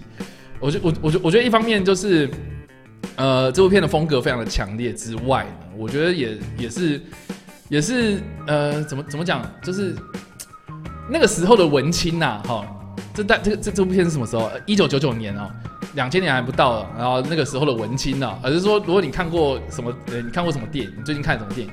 如果你是文青的话，就会回答《斗阵俱乐部》好，就是但但如果你不是文青的话，你可能就会回答呃这个这个铁达尼号之类 对，大家懂我意思吗？就是你要跟别人不一样，你就在看这部片啊。对，然后这部片当当时也是这个评价跟票房非常的凄惨，可是到过了好几年之后呢，大家再回去看，哇，太厉害！就是就是呃，因为两千年之后，可能比如说呃这个这个呃。九一一事件发生之后，你就开始对很多那种社会体制的东西开始有一些批判哦。那这部片它是讲到了太多很前卫的事情，这样子。所以这个是斗争俱乐部。嗯，好，现在进入前三了。呀，进入前三了。来，我们加快。第三名。好，第三名。嗯，攻击十三号警局。哦天哪，这部片一定要看好不好？昨天有个好看，呃，超级好看，超级。然后，然后那个歼灭十三区，嗯，不要看，就没有啊。我我觉得斟酌啦，还是可以看。你去看了，就主你如果两如果今天两部摆面前让你选，你一定要选攻击十三号警局。对，好吧，嗯，这部电影其实有什么剧情也没，剧情要怎么介绍？它其实很简，就是呃，就是十三号警局的一个晚上，就这样，对，就是一个晚上，然后他们他们遇到，就是那个警局就遇到了一个。一个一个爸爸，他在被一个黑帮追杀，嗯，那，为为什么原因就是就是看电影就知道，嗯，然后他就是被黑帮追，他就逃到那个警局里面，嗯，然后他就他因为惊吓过度，什么都讲解释不出来，他没办法跟当时的警察说发生什么事，嗯，所以最后警察就是也不知道发生什么事，他们就看他们就接下来就是被黑帮开始攻击，嗯，然后还有被被就他们要想办法，因为那时候那个警局就是准备要荒废掉，他们要换警局，所以那警局里面很多设备都已经撤走。也没有什么武器，也不多，嗯哼，然后甚至没什么警员，所以他们要想办法靠现有的那些人，想办法突破现在那个困境。嗯哼哼，其实剧情很简单，就是这样。对，当然他厉害就厉害在他的导演是约翰卡文特，就是他处理这种呃困局，呃，这设设计场景困局这件事情，他处理的非常厉害，就是你可以感受到呃威胁，然后做做困愁城那种感觉，然后。然后一方面就是你要想办法去解决这件事情，然后他的那个故事铺陈啊，我觉得他就是就是可以把几部片拿起来，呃，一并看掉。比如说像如如果你喜欢看警匪枪战动作方面的话，就是这一部；如果你看这种恐怖片的话，那就是那个哎那个叫光光心慌慌突变第三型。呃，突变第三型。哦，我觉得突变第三型比较比较比较有冲击性，对，冲击性比较高。对，那月光西光荒就嗯。恐怖电影啊，就这。如果你喜欢那种杀戮类型，对，如果你喜欢那种真的有一个人在后面追你的，那这边不错。对对对，因为其实我也是去年在学院影展才看到。哦哦，你是看卡本特系列是不是？对，我就 OK。你知道不是我我要讲一下那种原因，嗯，就是我也不是说我特别想要看这个，我就是当初因为我没有，我就没有特别早起抢票，嗯，我就看有什么我就剩，我就有剩什么我就买什么，嗯，然后就因为卡本特都没有人买啊。嗯，然后我就哦挑一挑，有有时间配合起来，我就挑了几部，然后就哇塞，捡到宝的感觉。因为我当时只对《图变第三型》抱有期待，其实我对《宫崎十三号警局》就是那时候更不熟，嗯、我根本不知道就是，然后我想说就算了，我就就想继续看看好了。嗯哼，然后看完就大爆炸。嗯。这部电影真的超级无敌推荐，因为它里面有一些经典的画面。嗯，冰淇淋车，冰淇淋车，对，看到冰淇淋车，现在大家都有阴影，这样。对啊，嗯，好哦，这个是攻击十三号警局，对，我第三名，第三名。好，我第三名呢，就是最近在重映的《辛德勒名单》，好，目前在 IMDb 上面的第七名，八点九分哦，这个算是非常经典的片子，这个我也好像也不用多说了吧。就连尼逊很帅，雷布·费恩斯很很演的很厉害，班金斯利也也也很会演，好、哦，就是红衣小女孩很很很震撼的画面这样子，所以就就这样，这样吗？真的不用我多说啊，我再多说就是经典性代表，对，这多说反而会破坏掉，多说就破坏你们看看电影的体验。我跟你讲，就是这真的是太经典了，然后。然后呃，好像像我我刚刚讲那个《美丽人生》好了，他其实也是在讲同样的事情嘛，就是犹太人进集中营。可是这部片他是用德国的观点去 看看看犹太人，就说就说呃，连尼逊他演的是呃辛德勒先生嘛，那他当时要拯救这些犹太人的时候，他其实是德国人，而且他是他是有纳粹勋章的党员认证的人哦，但是他他因为。因为他知道说他他他他想要做善事，他想要帮助这些这些人，然后他也知道说这些人如果被送到送到集中营会发生什么事情，所以他就是定期在集中营，然后挑这些犹太人到他的工厂工作，然后故意就是哎就是故意编了很多这种呃列出很多位置，就说哎我跟你讲，我就是要这些人，就是把那些人抓过来我这边工作，实际上就是这就是一个一个一个一个一个避难处这样，呃。让拯救了很多当时的犹太人，呃，被被就是被迫害这样，所以他故事其实就很简单，可是他是用德国的观点去看人性的善跟恶两面，然后然后我觉得呃，史蒂文史匹柏另外呢，呃，就是说他除了在人性上面的探讨之外，他其实在影像，呃，就是我一开始讲一直在讲说影像他的处理真的是很厉害，从来都没有想到说他要用一个黑白片的方式去拍，结果他中间插了一个。就是一个红色衣服的小女生，然后全部都是黑白，只有一个红色的点在那里 躲避躲避那个那个追杀犹太人的过程。就就是我我我觉得那种那种我从来没有想过这种创意是可以让你就是简单的用黑白跟红色的对比就可以制造这么强烈的戏剧张力，我觉得是非常厉害的一个点，所以好啦，就是如果如果你近期要看它的重映版本，好。然后进场记得多带卫生纸，就这样子。嗯，最后面还蛮催泪的，这样。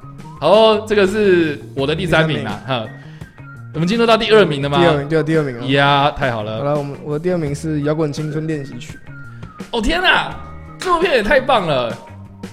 哎，这看怎么了？有有啊，怎么会没看过？确定一下。有啦，这部片很好看啊，就是看完之后会。会会不自觉的去拿原声带出来听。这部电影就是它，不管是在剧情跟它音乐上面都做的非常完美。对，它除了音乐适合在电影里面很适合以外，你就算你今天没有看过电影，你把单纯把那张原声带拿出来听，你也会觉得很赞。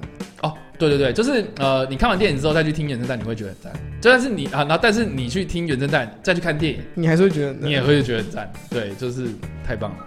对，这部电影就是这样，就是他就是一个小孩，一个一个一个小男孩，然后他他为了要去跟去接触自己喜欢的女生，然后就骗他说我组了一个团，嗯，然后他们就开始认真认真要组一个团，嗯，那其实他也是在讲一些就是呃小孩子长有就是一些小孩长大成人后。面对社会的一些，对，应该怎么说？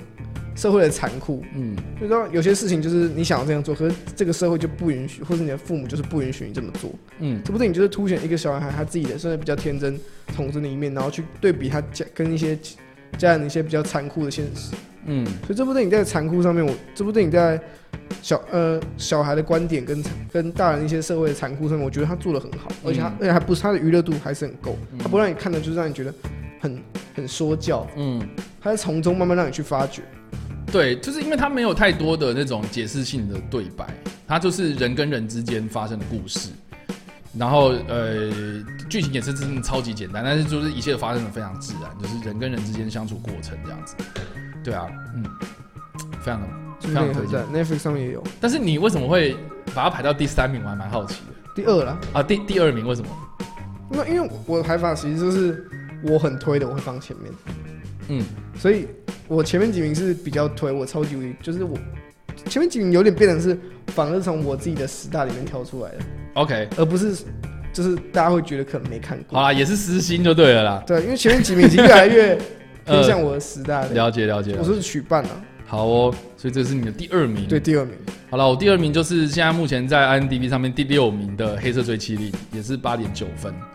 啊，这片好像又不用我，哎、欸，我觉得今天好像十名都是 好像都不用我太多说，哎，就是就是，但是但是还是老话一句啊，就是说，呃，讲了那么多遍，你你们去看了吗？这样子，对，这部片算是呃，你如果想要入门，呃，昆汀塔伦提诺的话，这部片也算是 OK 的片子，因为呃，里面就是呃，我觉得他的故事相对来讲是 OK 通俗的，不会让你看不懂，但是但是。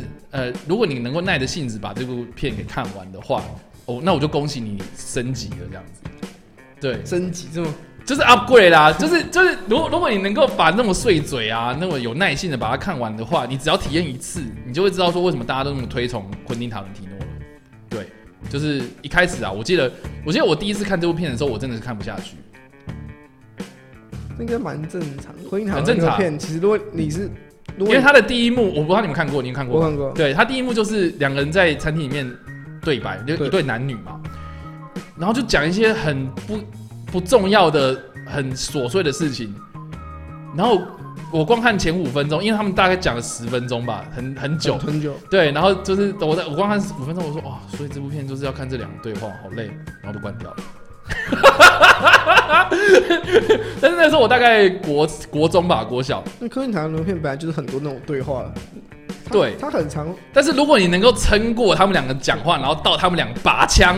呃不要，我都不能动，然后就开始咚咚咚咚咚咚，然后那那个片头出来，然后开始在那边跑 roll down，然后就开始进入到那个那个呃那个约翰·屈福塔跟上面的杰克森的剧情哦。那恭喜你，你就是稍微升级了一点点这样，然后你能够继续把它全部看完，更进了一步。对，然后一直升级升级升级到整整部片看完的话，那你就是二点零，你就是整个人都变二点零这样。对，真的就是这样。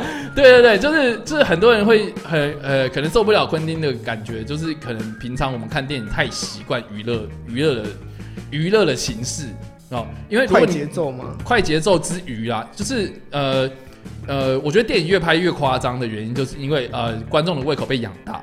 就是如果你五分钟不让我哈专注度如果没有到不吸走我的眼，不把我的眼光吸过去，对对对对对，大家就开始觉得嗯坐不住啦，坐不住。对，然后我觉得观众呃就是年。呃，就是这个这个时代越演进啊，这个我觉得专注度都越来越低啊，可能就是以前可能十分钟会有个爆点，到到变成就是六分钟、五分钟，然后到最后每一秒钟都要，对，就是就像麦克菲就很明显啊，对不对？每个对白都是用吼的，我想说 啊，每个 每个剧情都情绪激昂，每一段都情绪激昂。对，所以所以其实其实我觉得昆汀塔伦提诺他他的故事就是这样，就是你要有耐耐性的把一个一个狂人讲的故事给慢慢慢慢酝酿酝酿酝酿到一个一个爆点的时候，你会很爽这样。所以 所以你看哦，我我刚从到现在哦，就是讲黑色的追缉令哦，我都没有讲到他的剧情哦，好，因为如果我讲他的剧情的话，你会觉得就是你到底在讲什么？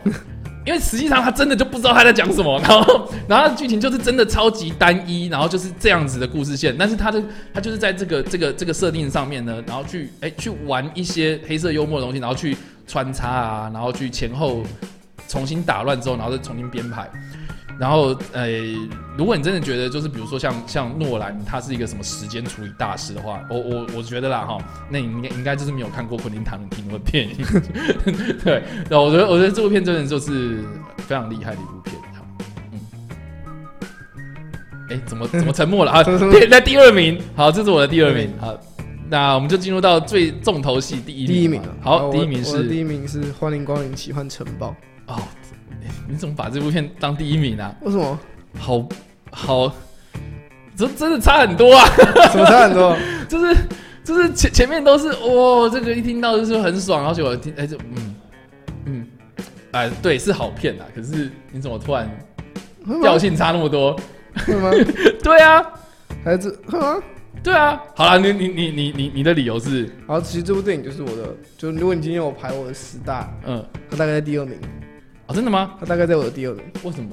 这部电影的议题就是让我，因为我也是意外去看到。我想说，我就说，哦，那时候我开始认，就是那时候我刚开始追奥斯卡。嗯。我说，哎、欸，这部片有入围，然后刚好就是，就台湾电影院有上，我想说，那我就去看。嗯。然后我就看一大早的，然后我就去看，然后就看完就，哇！我看到最后，看我在哭哎。对，这部电影的结尾，这部片的结尾真的太强，然后就是神来一笔。给你来一个回马枪，对，之后就是哦，那个那个镜头真的是想想到就会想到就会觉得很难过，然后就是非常就是刚刚我们前面有提到，用小孩的观点去看大人现实、大人生活中的一些现实世界的一些东西。对，对这部电影是用同样的手法。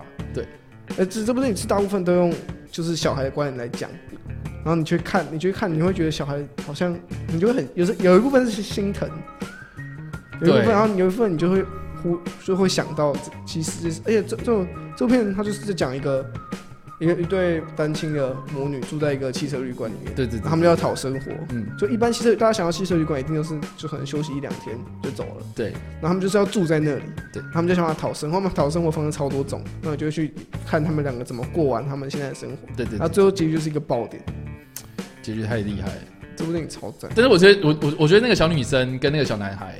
就是他们演技真的也不错，很厉害，小孩演技都很好。对，我觉得这是这几个小孩演技真的是很会挑哎，就是这几个小朋友。那我看我超期待他们未来的发展。对，而且就是你知道，有时候我很，啊，我不知道，有有时候我真的还蛮讨厌小朋友，是因为就是很 noisy，就是很烦这样。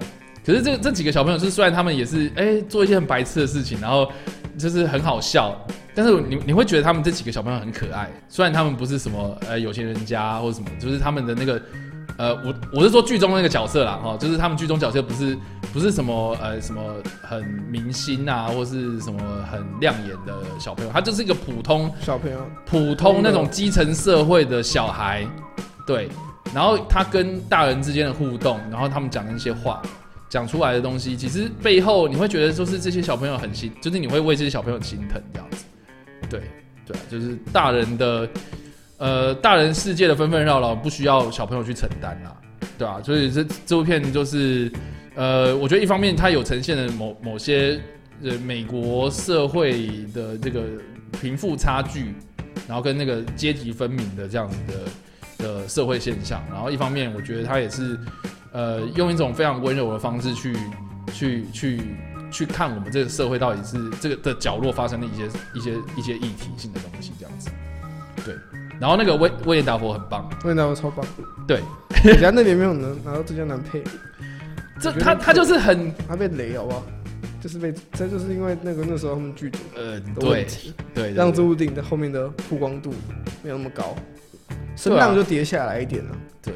所以就很，我我觉得蛮可惜的啦。对啊，对啊，要不然威廉达佛，好像都很衰啊。他每次他每次都是很超好表现，要不然遇到更好的。要不然就是可能就真的是比输了，要不然就是有人在戳他。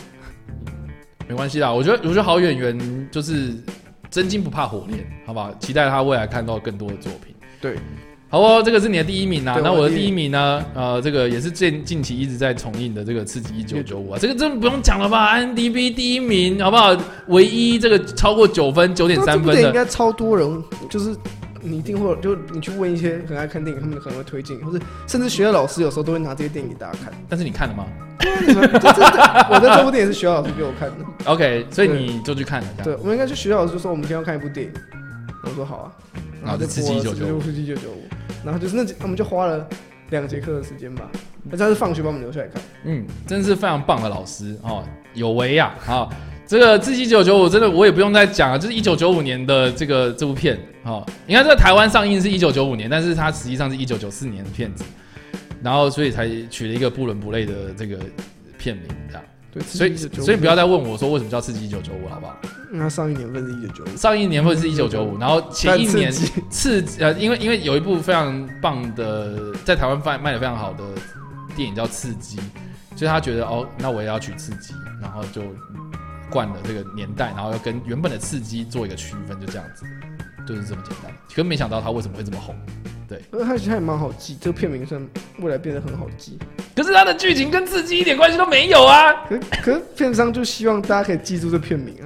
没有，你知道你知道他的风，他那个那个香港叫做月黑风高，呃月月月黑高峰，月黑高峰。然后呃中国大陆就是叫上上呃 上消上深刻的救赎，嗯，Shawshank Redemption 嘛，所以就好像哦对直译啊 OK 啦，但是我好像也想不出来有什么 不错的中文翻译名称，好像也没有。可是其实刚刚讲好像有点中国的好像还行。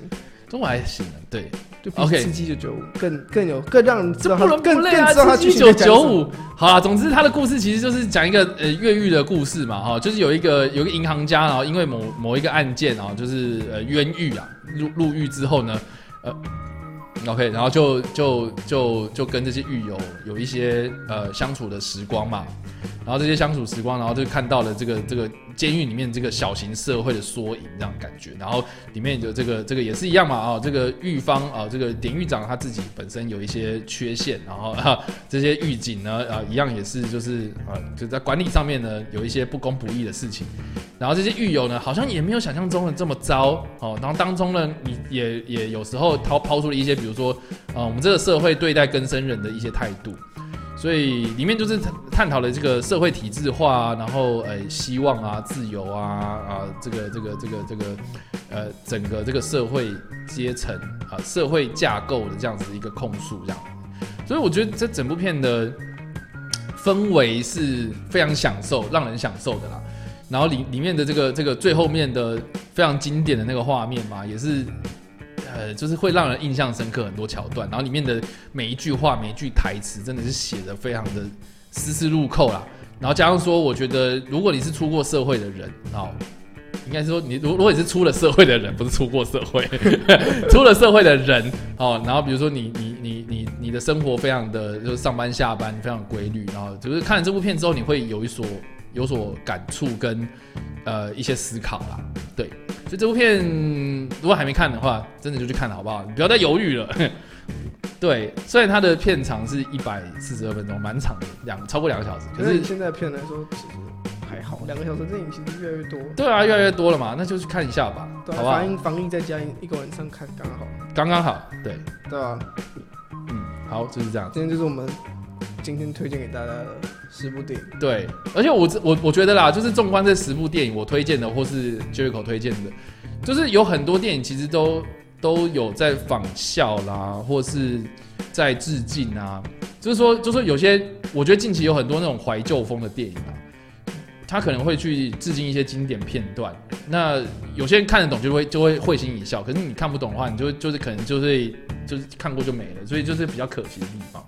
像像我刚刚说的《刺激九》，我觉得就很多啊。如果如果讲到监狱题材的电影的话，一定会有很多向他致敬的片子的的桥段。比如说，就是比如说拿汤匙挖东西啊，这就是从这边出来的。对，比如说，比如说，比如说那个在空旷的地方，然后那个裤管抖一些东西出来啊 之类，都是类似这样子的片段，都会非常的经典呐，对啊，所以大家可以去趁这个比较多时间的呃这个这个时刻哦，多多的去看这些电影。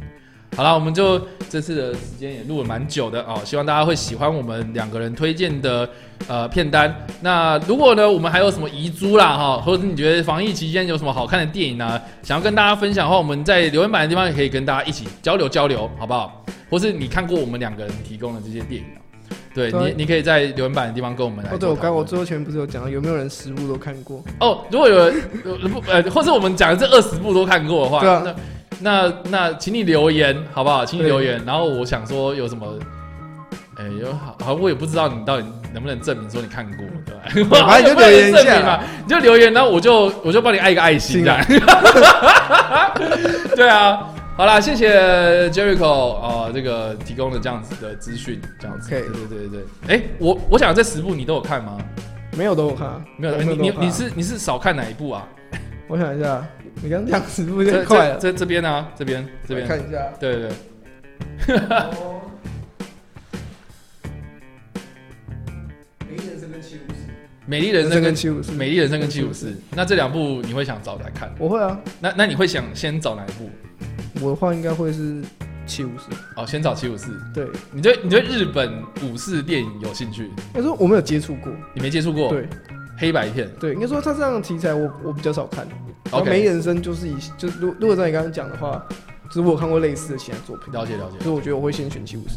好哦，那你刚刚讲到的，然后我没看的，来这边，对对对，诶，嗯，对，诶诶，在哪在哪？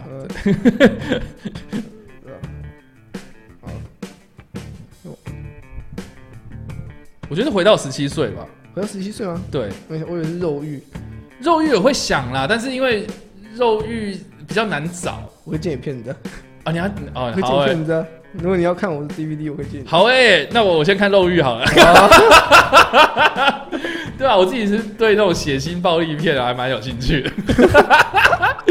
但回到十七岁的题材，我觉得还蛮有趣的，就是就是蛮蛮可以让人就是沉下心来好好的看。回到十七岁，我也有片子。好，那我都剪，都剪，都看，都看。小孩子还做选择。好，好，以上就是我们今天的影片内容啊。如果喜欢这部影片的话，别忘按赞分享。不想错过我们任何的文字影评或是最新的电影资讯，然后都别忘了按赞追踪我们两个的脸书粉丝团，或是订阅我们的 YouTube 频道，还有我们的 IG 也都追踪起来。好了，那我们下一个影片啊，就是跟你爆电影，我们下次再见，拜拜，拜拜。